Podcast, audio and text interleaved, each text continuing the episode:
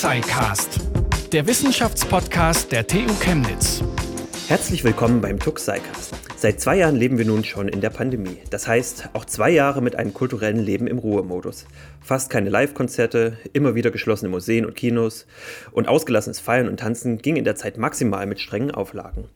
Aber so sehr die meisten das kulturelle Leben sicherlich vermissen, gibt es ja auch die, die das kulturelle Leben überhaupt erst möglich gemacht haben. Veranstalter, Booker, Barleute etc. Wie ist es den Kulturakteuren in der Pandemie ergangen? insbesondere in Chemnitz, der Europäischen Kulturhauptstadt 2025. Dazu haben Anja Hermann-Fankhähnel und Diana Heinbucher geforscht. Sie sind wissenschaftliche Mitarbeiterinnen an der Professur Innovationsforschung und Technologiemanagement der TU Chemnitz und haben Ende letzten Jahres die Studie Wertstoff Kultur veröffentlicht. Hallo Frau Hermann-Fankhähnel, hallo Frau Heinbucher. Hallo. Hallo. Frau Hermann-Fankhähnel, Frau Heinbucher, Sie arbeiten und forschen an der Professur Innovationsforschung und Technologiemanagement. Kurze Frage, an was arbeiten Sie denn da genau? Also unsere Professur Innovationsforschung und Technologiemanagement hat natürlich ganz klar einen Innovationsfokus, aber eben aus dem Bereich der Wirtschaftswissenschaften heraus. Also mehr die Thematik auch Innovationsmanagement, Innovationsprozesse, äh, Kreativität und Technologiemanagement eben weniger die Maschinenbauperspektive, sondern mehr, wie kommen Maschinen zum Einsatz in der Richtung. Und an was arbeiten Sie dann, wenn Sie jetzt nicht gerade an, an der Chemnitzer Kultur- und Kreativszene forschen? Da würde ich jetzt einfach mal anfangen. Also ich äh, forsche am Innovationsforschungs- und Technologiemanagement Lehrstuhl äh, vor allem zur Kreativität, zu Teamkreativität in Innovationsteams. Das ist so das, was ich dort mache. Ja, ich bin schon ein bisschen länger als die Frau Heinbucher am Lehrstuhl und äh, mein Portfolio der Forschungsinteressen ist da vielleicht schon ein bisschen größer erwachsen über die Jahre. Mein Hauptthema und Pro äh, Promotionsthema ist Sharing Economy, also wie wir Ressourcen miteinander gemeinsam anders nutzen auf der Basis technologischer Möglichkeiten. Dann ist eben das andere Thema äh, CCIs, Cultural and Creative Industries heißen die, aber auch soziale Innovationen und quasi Märkte, das sind so Themen, die ich beforsche. Also ich habe gelesen, dass Sie auch selber in zivilgesellschaftlichen und privatwirtschaftlichen Kultur- und Kreativsektor aktiv sind. Also das sind ja auch diese CCIs. Was machen Sie denn da oder wo sind Sie denn da? Bei mir ist es so, dass ich äh, ursprünglich mal vor vielen Jahren Veranstaltung, Sport und Marketingmanagement studiert habe und bin seit 2009 einfach immer noch mit Veranstaltern, Künstlern, Locations verbunden, für die ich auch gelegentlich äh, immer noch im Eventbereich mit tätig bin. Also bei mein, meine Expertise ist eher die Privatwirtschaft und wie es da bei Festivals äh, oder eben bei Konzerten und anderen Formaten zugeht. Genau, und bei mir ist es so, dass ich, ähm, ich bin seit 2001 beim Freien Radio von Chemnitz tätig, bei Radio T. Und seit oder von 2002 bis 2017 habe ich ähm, Theater gespielt in einer Laienschauspielgruppe. Und bei Radio T bin ich seit über 16 Jahren im Vorstand des Vereins. Und seit etwas über einem Jahr bin ich auch Vorstand, im Vorstand vom Netzwerk für Kultur und Jugendarbeit in Chemnitz und seit dem Sommer bin ich dort auch Vorsitzender. Ich bin also extrem mit dieser freien Szene verbandelt, habe aber auch in dem Bereich gelernt, also bevor ich mich für mein Studium dann entschieden habe, habe ich eine Ausbildung zur Eventmanagerin gemacht und habe auch in dem Bereich gearbeitet und genau, bin dann aber halt, mich hat es dann in die Wissenschaft gezogen. Und da haben Sie ja jetzt die Studie äh, Wertstoffkultur veröffentlicht. Wie sind Sie denn auf die Idee gekommen, diese, die Chemnitzer Kulturschaffenden zu ihrer Lage in der Corona-Pandemie zu befragen? Da würde ich ganz kurz äh, berichten, was die Idee ist ungefähr vor einem Jahr jetzt entstanden. Es war dann äh, wieder der Lockdown da, der ab Oktober, Anfang November die ganzen Kulturschaffenden ja wieder zur Ruhe gezwungen hat. Und ich habe mir die Frage gestellt, weil es natürlich sehr viele Menschen betrifft, mit denen ich äh, freundschaftlich nach wie vor verbunden bin. Und habe mir die Frage gestellt, was habe ich in den letzten vier, fünf Jahren als wissenschaftliche Mitarbeiterin gelernt, was denen vielleicht was nutzen könnte. Und habe dann äh, den Initiator der Chemnitzer Kulturgesichter angerufen, den kenne ich persönlich, wir sind auch äh, nach wie vor immer guten Kontakt gewesen. Gesagt, meine Idee wäre, eine Art Studie zu machen, dass ich zuhöre, dass ich mir anhöre, wie geht es den Leuten so, weil ich denke, dass alleine durch das Zuhören entsteht schon mal eine Art von Wertschätzung, dass man eben mal genau hinhört, wie geht es den Leuten, wo drückt denn genau der Schuh. Und das eben nicht nur in einer ich sage jetzt mal journalistischen Weise aufzubereiten, sondern eben wirklich mit wissenschaftlichen Methoden, um daraus Wissen, bestehendes Wissen zu generieren. Vielleicht frage ich kurz nochmal nach, was, was sind denn die Chemnitzer Kulturgesichter? Die Chemnitzer Kulturgesichter ist eine Initiative von verschiedenen Kulturschaffenden aus Chemnitz. Gibt es deutschlandweit. Es gibt auch die Kulturgesichter Leipzig, Chemnitz und Erzgebirge. Aber auch die Hamburger Kulturgesichter waren sehr, sehr äh, präsent. Äh, das waren die schwarzen Plakate, die Ende letzten Jahres, Anfang diesen Jahres überall in Chemnitz hingen, wo die ganzen Gesichter in Schwarz-Weiß drauf waren, die zur Szene gehört haben, um eben auf sich aufmerksam zu machen, ohne uns ist still. Ah ja. Und da haben Sie dann quasi beschlossen, diese Studie anzufertigen. Mit welcher Frage haben Sie sich denn da genau dann der, der Studie genähert? Naja, es waren im Endeffekt eine ganze Menge Fragen.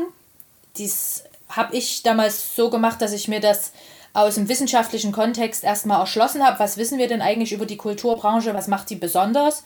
Dann habe ich mir mehr oder weniger einen Leitfaden dazu überlegt und den habe ich dann sofort mit der Frau Heinbucher wieder rückgespiegelt. Du sag mal, ist das wichtig, äh, dass wir das in diesem Kontext besprechen, weil sie dort ja einfach noch den anderen Blick der freien Szene vor allen Dingen mit reinbringt und ja auch viele Jahre ganz, ganz aktiv in Chemnitz ist, wo meine ähm, aktive Phase ja schon eher ein bisschen zurückliegt.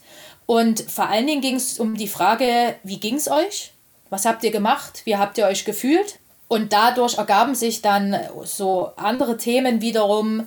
Wie ist das mit den Fördermitteln gewesen? Konntet ihr auftreten? Was konntet ihr machen? Was habt ihr euch für neue Formate einfallen lassen? Wie, wie sah das bei euch in den schlechten Phasen aus? Hat euch, haben euch die Phasen, in denen ihr euch weniger gut gefühlt habt, haben die euch irgendwie kreativ gemacht? Oder wie geht es eurem Umfeld? Also das war ganz verschieden und umfangreich, was sich dann daraus wieder ergeben hat. Also das war quasi ein, ähm, ein Interview-Leitfaden, der sich immer sehr geähnelt hat bei den Interviews, aber im individuellen Gespräch immer wieder angepasst wurde. Wen haben Sie da befragt, beziehungsweise wer hat sich da bei Ihnen gemeldet? Also wir hatten damals mit den Kulturgesichtern gemeinsam den Aufruf gestartet, haben gesagt, wir wollen hier eine Studie machen, dass ähm, die Anja wird die Interviews durchführen. Viele von euch kennen die Anja, geht einfach hin, macht dort mit. Und da waren dann dabei ähm, natürlich Künstlerinnen und Künstler aus Chemnitz. Da waren dabei Leute, die Security-Unternehmen haben, die Locations besitzen, Genau, wir hatten dort halt äh, Menschen aus der Produktion mit dabei, Menschen, die halt, also wie schon gesagt, eine Location, Veranstaltungsort, die aber vielleicht auch im Veranstaltungsmanagement oder im Tourmanagement oder im Künstlermanagement äh, beschäftigt sind oder auch mit dem, was noch mit dazu gehört, im, beim Ticketverkauf oder beim Design einfach. Ne?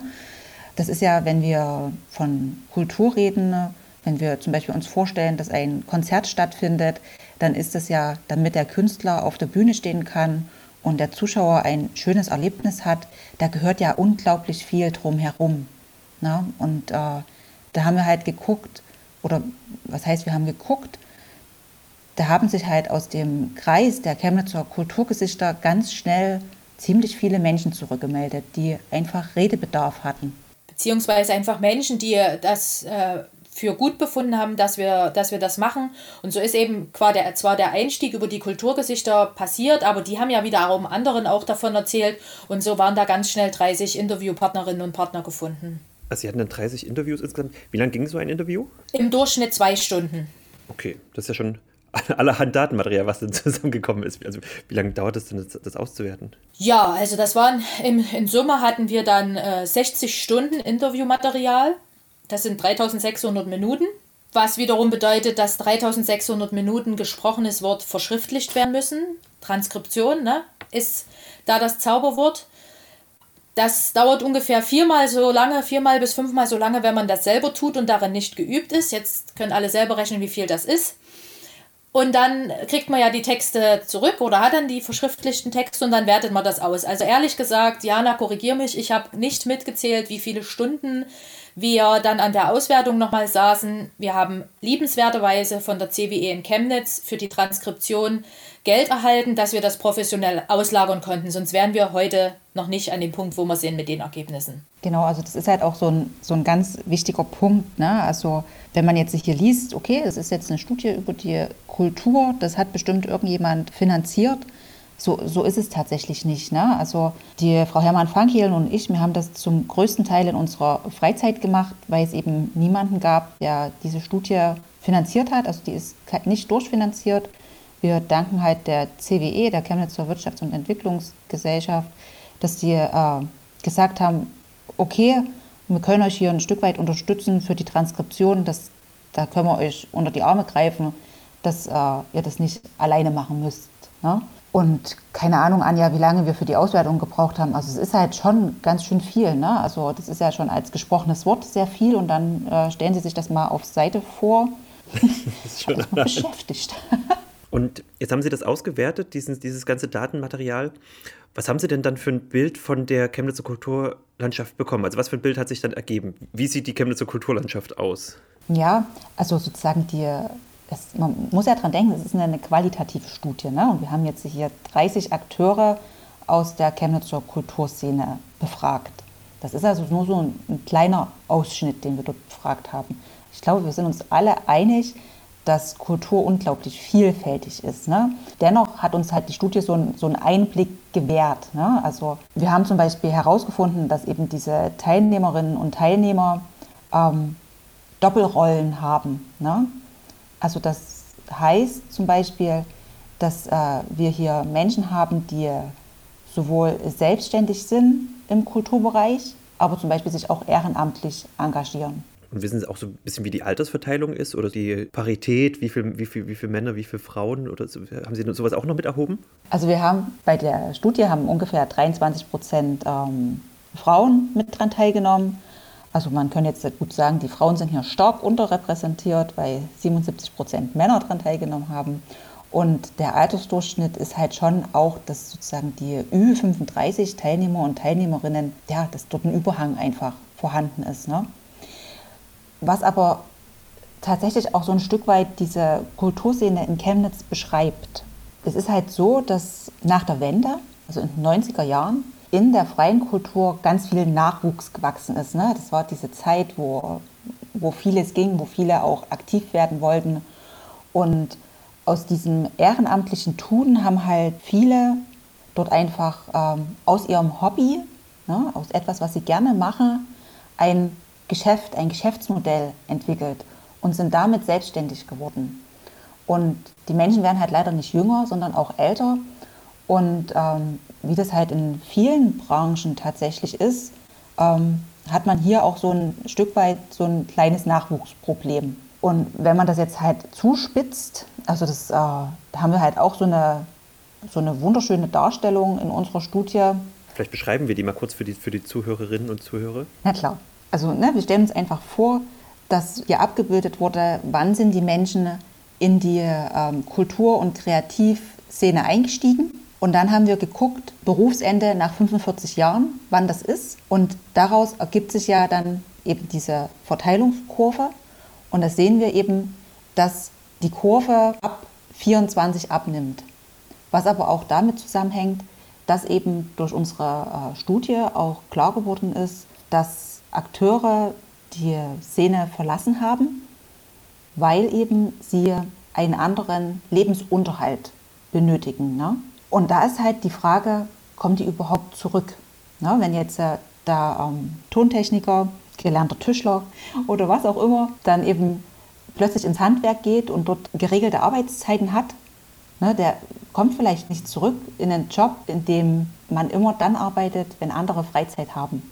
Also das so, so vor Corona, also bevor Corona der Kultur- und Kreativszene die Möglichkeit genommen hat, weiterzumachen wie gehabt, hatten die ja keinen Bedarf, sich umzuorientieren. Da war ja alles in Ordnung. Die haben ja funktionierende Geschäftsmodelle, die haben in Unternehmen gearbeitet, die funktionieren, die mussten nicht um ihren Unterhalt bangen. Ne? Und es war halt ein, ein Job, der auch Spaß gemacht hat. Also dieses etwas tun, aus, aus Hingabe. Ne? Also das ist sozusagen Berufung und Begabung in einem. Ne? Vielleicht kann ich hier noch was ergänzen. Mhm. Einmal möchte ich gern sagen, dass ich mir über die Verteilung der Frauen in der Szene nicht so klar bin, ob die repräsentativ ist. Na, also, dass wir wirklich weniger Frauen haben, das würde ich nämlich gar nicht unbedingt denken, würde mir mein Bauchgefühl nicht bestätigen. Wobei, wie wichtig ist das? Aber auf der anderen Seite das Thema ähm, äh, Ü35 und äh, seit 20 Jahren gewachsene Szene, sowohl wie kulturell, aber auch qualitativ in den Dienstleistungen.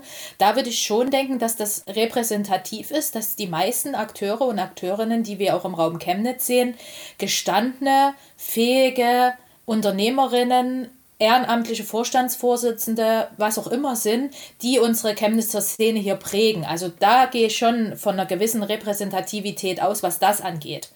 Und jetzt haben Sie die Akteurinnen und Akteure befragt. Wie, wie wurde denn, wie, wie, waren denn die äh, Befragten von der Corona-Pandemie betroffen?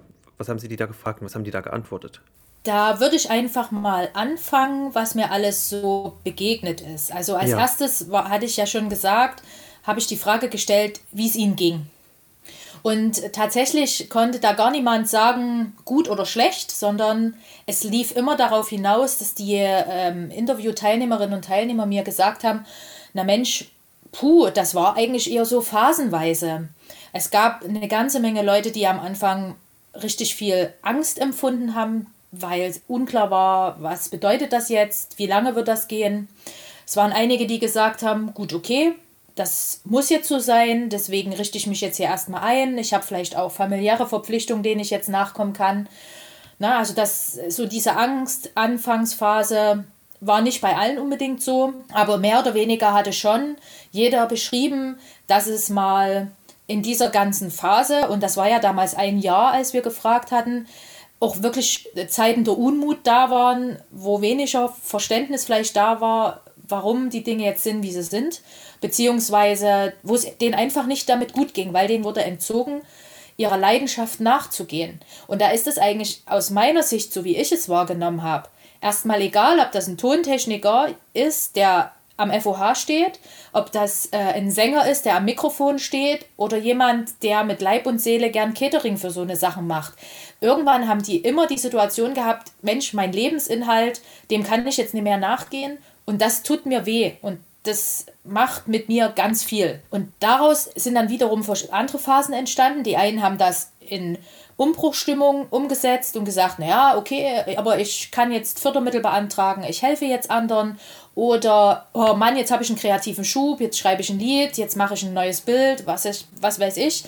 Und wieder andere haben es eher so in die Vernetzung gesteckt. Mensch, die anderen sitzen alle im selben Boot wie ich. Lass uns hier zusammenkommen, gucken, was wir zusammen organisieren können. Und so haben sich die Phasen eben immer abgewechselt. Also das war so die Initialfrage, die ich gestellt hatte. Und die Phasen hingen auch so ein bisschen mit dem, mit dem Pandemieverlauf zusammen oder gab es da auch? Nee, das würde ich gar nicht so bestätigen. Ähm, das war unterschiedlich, weil damit auch jeder unterschiedlich umgegangen ist und weil die Lebenssituation ja auch ganz unterschiedlich war. Manche haben im Sommer mehr oder weniger ganz normal gearbeitet, weil es da so eine Phase von sechs, acht Wochen gab, die relativ gut vorplanbar waren, wo dann auch klar war, jetzt können wir Konzerte machen, jetzt können wir das machen, egal wer dann in der Peripherie da dazugehört hat. Und dann gab es auch welche, die gesagt haben, okay, ich konnte im Sommer gar nichts weitermachen, aber da ist mein Kind auf die Welt gekommen und da hatte ich eine ganz tolle Phase. Manche waren eben im Oktober dann aber auch wieder ganz froh über die Ruhe, die da so gekommen ist und haben das angenommen. Manche haben eben ab Oktober sehr viel Frust wahrgenommen, weil sie nun doch wieder eine Art Berufs Berufsverbot, also so wird es wahrgenommen, erhalten haben. Manche waren im Januar, Februar, März zu den Interviews schon wieder in Aufbruchstimmung und haben gesagt, es wird. Und die sagen ja, mit wärmeren Temperaturen geht das weg und wir bereiten uns jetzt vor. Und manche waren da gerade noch in einem riesen Tief drin, wo sie mir eben auch erzählt haben, wie guter Alkohol schmeckt zum Beispiel. Wie, wie haben die Akteure dann darauf reagiert, auf die Pandemie? Also gab es dann, dann Maßnahmen, die seitens der Kulturbranche ergriffen wurden? Wir hatten zum Beispiel mal einen 15 Kilometer Bannkreis. Da durften wir nicht raus. Und das hat zum Beispiel in der Szene bewirkt, dass wenn die da Veranstaltungen machen durften, dass sie manchmal die typischen Dienstleister nicht nutzen konnten, weil die eben in Zwickau sind, Dresden, Leipzig, Berlin und nicht anreisen durften. Also da gab es quasi aufgrund dessen, dass es diesen Bandkreis gab, einfach einen gewissen lokalen Zusammenhalt, der sich ergeben hat aus der Not heraus, aber nicht, äh, der ist nicht ähm, weggegangen, als die Not vorbei war, sondern es war ein Gewinn, der dort wahrgenommen wird. Also das gab es aus der Szene selber. Dann fällt mir jetzt spontan noch ein, es ist zwar jetzt nicht die Szene selber, aber so weit weg von der Szene ist es nicht, gab es äh, Stipendien der Stadt Chemnitz und von der äh, äh, Kulturstiftung Sachsen, Diana, richtig? Genau, von der Kulturstiftung des Freistaats Sachsens gab es auch Stipendien und verschiedene Förderprogramme Ähm, also es ist sozusagen partiell haben auch Institutionen, die Kultur fördern, da recht schnell reagiert und Programme aufgelegt. Aber um jetzt mal dort zu bleiben, was die Szene aus sich heraus gemacht hat, ne? diese Kultur- und Kreativszene, die sind halt unglaublich erfinderisch. Also das sind so Menschen, die einfach immer gucken, was kann ich mit den gegebenen Umständen machen, um weiterzukommen. Ja, also die sind, man könnte sagen, lösungsorientiert und nicht problemzentriert. Wo jetzt die Chemnitzer Kulturszene irgendwie so ein Stück zusammengerutscht ist, das konnte man zum Beispiel im, im Bereich der Clubs sehen. Also ich weiß nicht, ob Ihnen die Initiative Hand in Hand ein Begriff ist. Mhm. Ähm, Vielleicht erklären wir es noch kurz für die Zuhörenden. Genau, also diese Initiative Hand in Hand, die sich dort gegründet hat, die haben sich zusammengefunden, diese Clubs, weil die festgestellt haben, wir sitzen alle im gleichen Boot und man könnte so schön sagen, gemeinsam sind wir stark. Ja, also das ist ein ganz großer Solidaritätsgedanke, der dahinter steckt. Der hat halt Hand in Hand. Die haben dann zum Beispiel dieses Soli-Ticket eingeführt, wo man halt ein Ticket kauft und dieser Ticketbetrag wird eben gespendet. Oder, also es gab halt zwei Optionen. Ne? Einmal für 15 Euro konnte man so ein Soli-Ticket kaufen, was halt als reine Spende galt. Und dann gab es halt noch dieses 25 Euro Soli-Ticket, wo man eben noch so ein Special-Event mit obendrauf bekommen hat. Und zum Beispiel ist es dem Verein Hand in Hand dadurch gelungen, das Nikola Tesla dieses Jahr zu retten. Ne? Das ist ein Chemnitzer Club, der eben die Pandemie sonst nicht überstanden hätte. Und ich finde, dass das was ganz Großartiges ist, dass diese Krise dazu beiführt, dass ja Clubs, die eigentlich auch so ein Stück weit Konkurrenten sind, könnte man sagen, ne, äh, dort zusammenrücken und zusammenarbeiten und sich gegenseitig helfen, sich versuchen gegenseitig am Leben zu halten und zu gucken, wie kommen wir gemeinsam hier durch. Das Gleiche wurde auch im Bereich der darstellenden Künste berichtet, also nicht in der Intensität, aber da wurde halt auch zum Beispiel ganz viel berichtet, und dann hat man sich halt ausgetauscht und der eine wusste, wie man diese Fördermittel beantragt und der andere wusste, wie die anderen Fördermittel zu beantragen sind. Und dann haben wir das einfach ausprobiert und gemacht. Also dass diese Notlage eben dazu geführt hat, dass man sich lokal besser kennenlernt. Ne? Und das ist was, was ganz Großes, finde ich. Ich würde noch eine Sache ergänzen wollen. Also die Kulturgesichter Chemnitz gehören ja auch dazu, dass dort eine Art äh, Vernetzung stattgefunden hat. Und vor allen Dingen haben sie sich zusammengeschlossen, um auf sich aufmerksam zu machen. Um zu sagen, Mensch, macht euch mal bewusst, wer wir sind und was wir tun und wie wichtig wir eigentlich auch für die Gesellschaft sind. Und das konnten sie eben nur gemeinsam, weil ein Einzelner hier ja auch nicht gehört oder wahrgenommen wird, weil die Kultur ja wieder so divers ist, dass der eine, der geht gerne ins Fritz-Theater und findet Möglichkeiten und Wege, das Fritz-Theater in dieser Krise meinetwegen zu unterstützen. Der nächste ist aber immer ins AJZ gegangen und findet dort Wege. Und es fehlte ja aber so an diesem, an diesem gemeinschaftlichen, ich will sogar das Wort Lobby dazu sagen, also es fehlt ja dieser Szene an einer Lobby in dem Sinne, dass es eben so einfach wird wie für die Lufthansa, dass da eben so viele Geldmünzen den Weg ohne Probleme schaffen. Auch wenn wir da natürlich mit dem kreativen Chemnitz und kreativen Sachsen bereits auf einem guten Weg sind, aber eben nicht in diesem Maße, wie es andere Branchen erleben, dass sie da in der Krise so aufgefangen werden. Ich stelle mir das ja auch, also diese Kultur- und Kreativbranche ja auch als massiv heterogen vor. Und Sie sprachen ja auch schon davon, dass es finanzielle Corona-Maßnahmen seitens des Landes und der Stadt gab. Haben Sie da einen Überblick, was es da alles gab und ob das überhaupt bei der Chemnitzer Kulturszene ankam? Ja, also bei uns in den 30 Interviews haben wir direkt gefragt, welche Fördermittel konntet ihr abrufen, welche habt ihr beantragt, welche habt ihr bekommen. Und äh, das sind diese Dinge gewesen, die es sofort von der SAB gab oder über die SAB ausgezahlt worden sind, das Darlehen und der Zuschuss. Das waren, glaube ich, maximal 10.000 Euro. Dann gab es ja die Möglichkeit für verschiedene Akteurinnen und Akteuren ALG 2 zu beantragen, relativ unkompliziert und auch relativ schnell nach dem ersten Lockdown, der ab 16. März aktiv war. Viele, die eben auch Angestellte hatten, konnten auch Kurzarbeit in Anspruch nehmen. Und dann gab es ja die Überbrückungshilfen, Novemberhilfen, Dezemberhilfen, die dann eben auch sehr lange in der Beantragung gedauert haben und auch in der Auszahlung. Und bei unseren 30 Teilnehmerinnen und Teilnehmern, wenn man das zusammenfasst, es gibt keins dieser Fördermittel, die ich jetzt genannt hatte, oder Unterstützungs-, finanzielle Unterstützungsmöglichkeiten, die 50 Prozent der Teilnehmerinnen oder Teilnehmer nutzen konnten. Also es gab immer einen Grund, warum man zum Beispiel als Verein mit einem ehrenamtlichen Geschäftsführer das nicht beantragen konnte.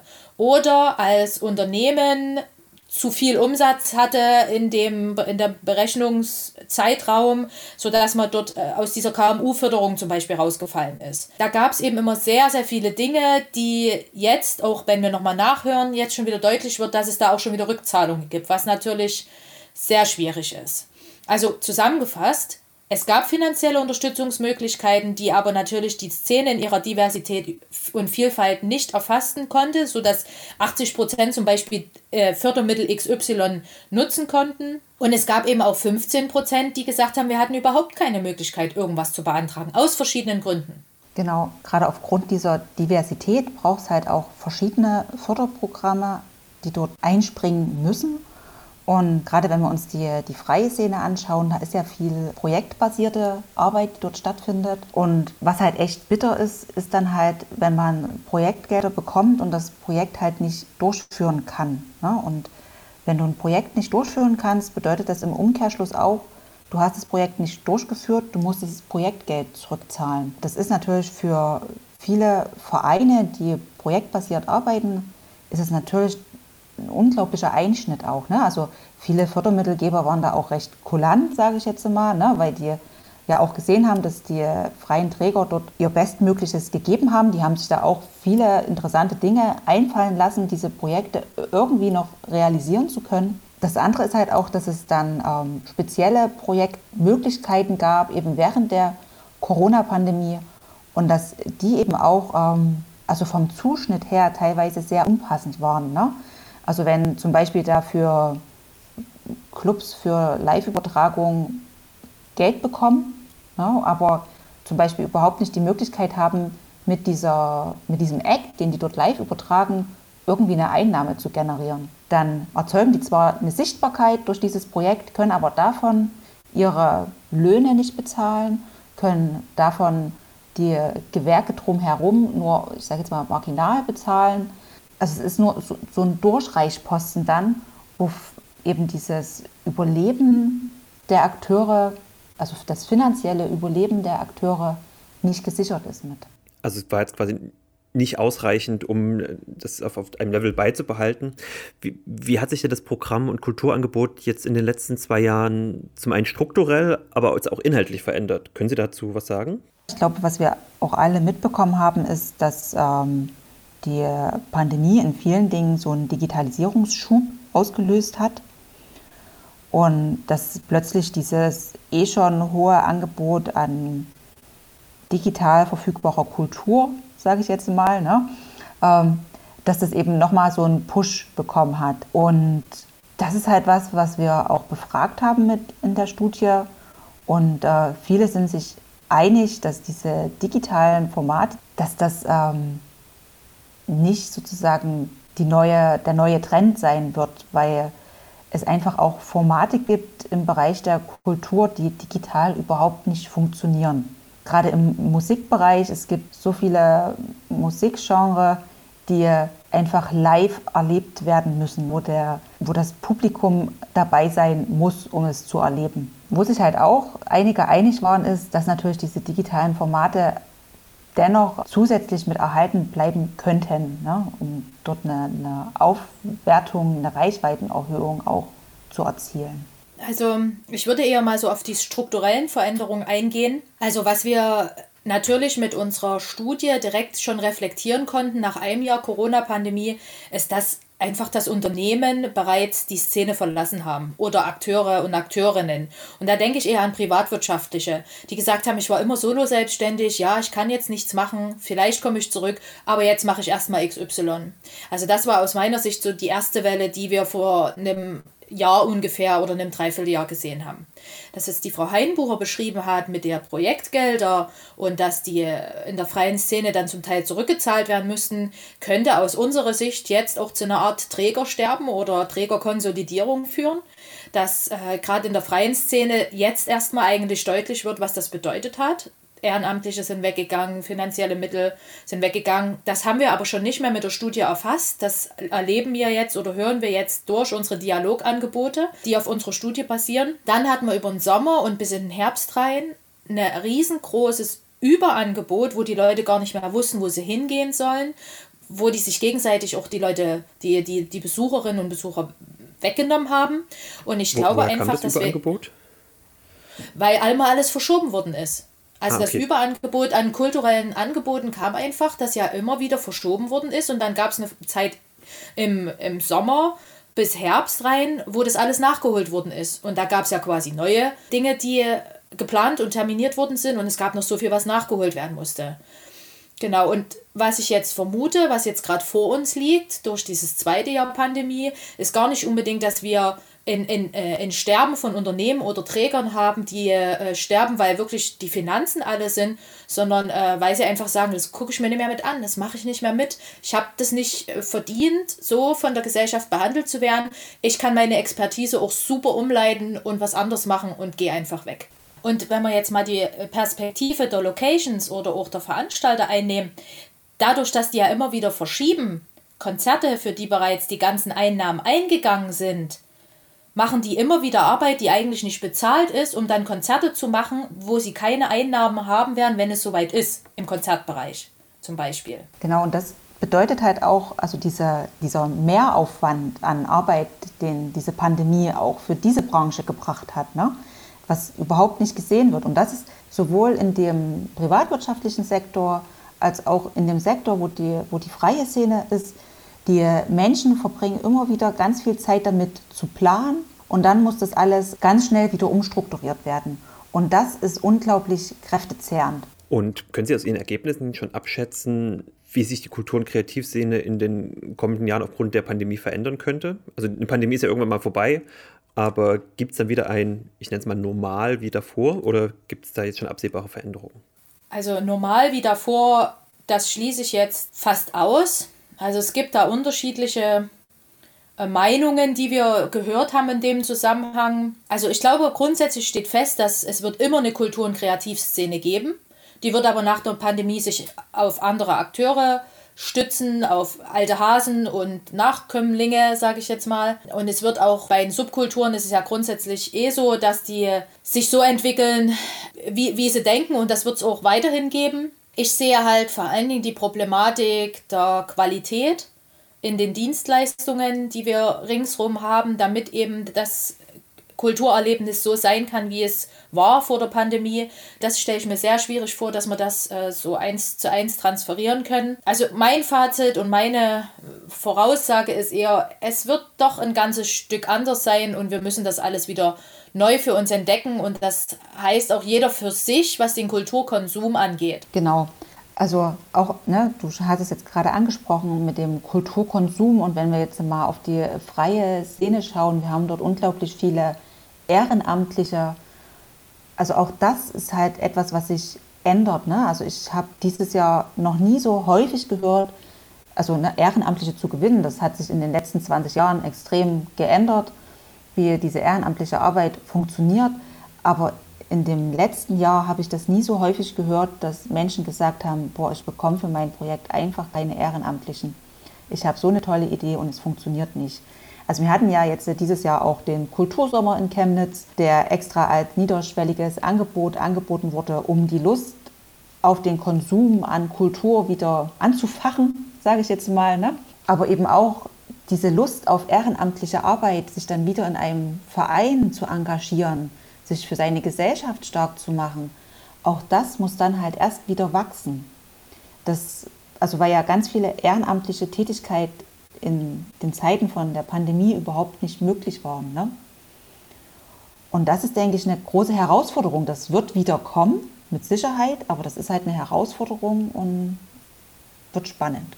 Eine Diskussion, die in dem Zusammenhang natürlich auch kam in den Interviews, war, muss Kultur teurer werden? Und die einen sagen natürlich äh, ja, weil wir kriegen sonst auch unsere ganzen Helfer nicht zusammen und wenn die mehr Geld kriegen, müssen wir das in die Eintrittspreise umlegen. Es gab auch zum Beispiel die Diskussion, wenn wir nochmal zum Thema Lobby und äh, dass auch in Zukunft bitte die, die Szene als wirklich wichtige Szene mit einer zentralen Rolle in unserer Gesellschaft wahrgenommen wird, dass es eigentlich nicht so wieder übergehen kann, als wäre nie was gewesen. Die, die Szene kann eigentlich nicht einfach so weitermachen, aus meiner Sicht, aufgrund dessen, dass sie einfach wegrationalisiert worden ist. Na, also sie ist wegrationalisiert worden und dann ist er einfach wieder da, als wäre nie was gewesen.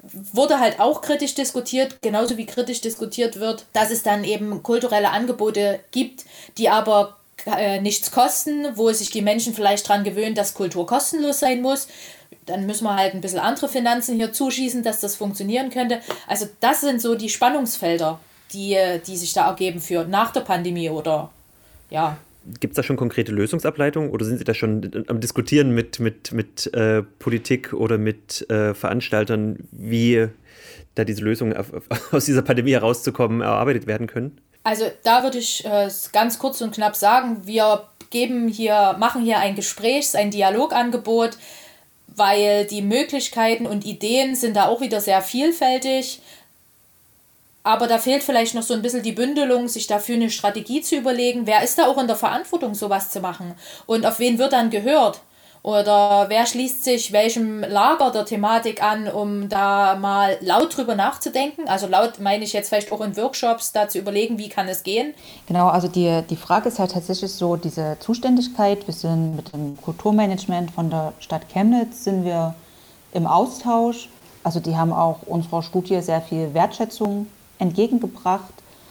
Und ähm, da ist halt die Frage, ne, was, was passieren muss. Und vor allem aufgrund der, der Heterogenität ist es halt wichtig, diesen Dialog zu starten ne, und dort äh, Workshops und Diskussionsrunden zu führen und zu gucken, wie das andere Akteure der Kultur sehen, ne, um einfach herauszufinden, auch wie das Angebot oder wie die Förderung sein muss. Wir fragen uns so ein bisschen auch manchmal noch, was ist das zentrale Ergebnis unserer Studie, weil wir ja. eben sehen, dass wir eher sehr, sehr viele Ergebnisse haben, über die man ja. jetzt diskutieren kann. Also was, was mir so ein ganz wichtiges Anliegen ist, ist zu erkennen, dass diese Kultur- und Kreativszene in ihrer Heterogenität, egal ob ähm, was die Kunst und Kultur selber angeht, aber auch äh, die Dienstleister, die alle dazugehören, dass die natürlich im Moment ganz massive Einschränkungen jetzt haben, obwohl sie eigentlich aus meiner Sicht ein so zentrales Thema unserer Gesellschaft bedienen. Ein Thema, bei dem es darum geht, sich in der Gesellschaft der gegenseitigen Werte zu versichern, zusammenzukommen, äh, einfach mal, wenn man auch vielleicht Frust miteinander hat, mal Sport machen zu gehen und dann ist das wieder geregelt. Oder Geschäftsführer, die haben es dann doch nochmal äh, ein Bier in der Kneipe trinken und eine neue Innovation auf, auf den Weg bringen, das ist, gehört ja alles dazu, dass es quasi noch mehr bewusst wird, welche wichtigen Funktionen Kultur in unserer Gesellschaft einnimmt, weil ich darin eben auch die Lösung sehe, dass sich unsere Gesellschaft als Ganzes wieder gut aus der Pandemie miteinander herausentwickeln kann. Das waren Anja Hermann-Fankhähnl und Diana Heinbucher von der Professur Innovationsforschung und Technologiemanagement der TU Chemnitz. Vielen Dank für das Gespräch. Wir danken auch ja, für die Einladung. Und vielen Dank auch an euch fürs Zuhören. Ihr findet den Tuxicast wie immer auf der Website der TU Chemnitz oder ihr abonniert unseren Podcast am besten einfach auf Spotify, Apple Podcasts oder im Podcatcher eures Vertrauens. Ich bin Pascal Anselmi, bis zum nächsten Mal beim Tuxicast. Tuxicast, der Wissenschaftspodcast der TU Chemnitz. Zu hören auf der Website der TU Chemnitz, aber auch auf Spotify, Apple Podcasts und wo es Podcasts gibt.